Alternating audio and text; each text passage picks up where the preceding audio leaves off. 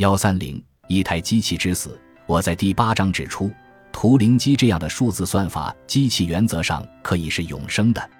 机器可以备份、恢复，可以在不损失任何必要特性的情况下迁移到新的硬件上，也可以光速传输到任意距离的另一处。这似乎给机器套上了罗马神奇那样的不败光环，但实际上，它们比看上去的要更加脆弱。克劳德·香农已经证明，完美的复制数位只存在理论上的可能性，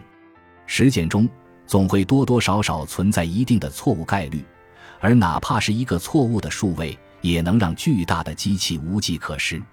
此外，大多数有趣的机器都不是纯数字的。而是以具身的形式存在，物质世界中的实体是它们存在所必须的组成部分。这样的机器并不能完全独立于物质，除非他们是仅与信息世界交互的数学抽象存在。我的朋友学者马尔科姆·麦卡洛曾广泛的论述数字技术如何为人类重新定义了空间和工艺。他给我讲述了一个他厨房里死亡的机器的例子。抽油烟机的控制电路板短路冒烟了，服役年头太久又没办法换新，于是上门检查的维修技术员根本没有考虑更换一个通用的控制电路板，直接宣布整台油烟机死亡。价值一零零零美元的漂亮的不锈钢风扇因为少了几个开关和继电器就报废了。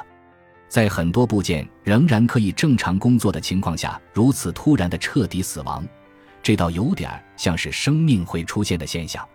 好比一只苍蝇，一分钟前还嗡嗡的飞舞，过了一分钟，虽然还是由那些东西组成，但是已经躺在那一动不动了，变成了一只被拍死的苍蝇。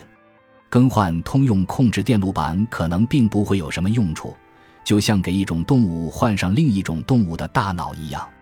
与谷歌服务器厂里运行的人工智能不同。麦卡洛的抽油烟机是一个独一无二的巨身机器，数字组件不是它的全部。维修技术员大夫无法用备份让他起死回生，只能当场宣布他已经死亡。